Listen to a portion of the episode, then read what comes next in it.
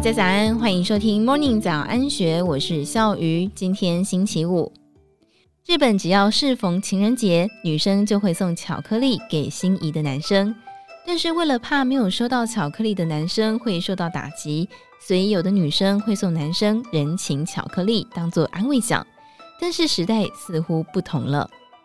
日本调查公司 Intage 日前进行了一份职场文化调查，发现八成的职场女性不愿意赠送人情巧克力，六成的男性觉得就算收到也意义不大。伴随着疫情冲击跟社会变迁，日本职场的人情巧克力也在渐渐的消失当中。这个调查是以日本全国十五到七十九岁的男女，一共两千六百三十三人为对象。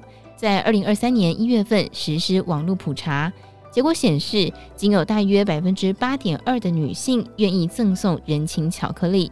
另外，该调查对于现职社会人士提问：你怎么看待职场的人情巧克力？有百分之八十二点八的女性回答不想送巧克力。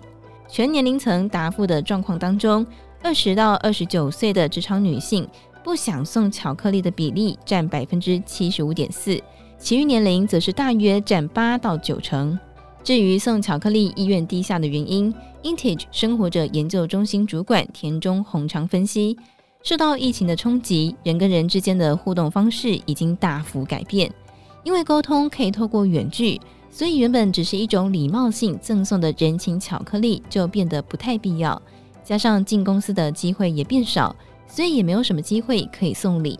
而在男性方面，占六十一点四的人回答，收到巧克力也不会觉得开心，理由是情人节收到人情巧克力还得回礼，很麻烦。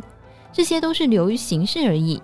所有的年龄层当中，占比最高的是四十到四十九岁的社会人士，七成以上觉得不会觉得开心。但是二十到二十九岁的人，超过一半则是回答收到会很开心。大部分的理由是可以跟同事加深关系，就当做一个活动也是蛮好玩的，可以吃到平常自己不会去买的巧克力和甜食。在平成时代，人情巧克力在日本职场文化中扮演了一种媒介的角色。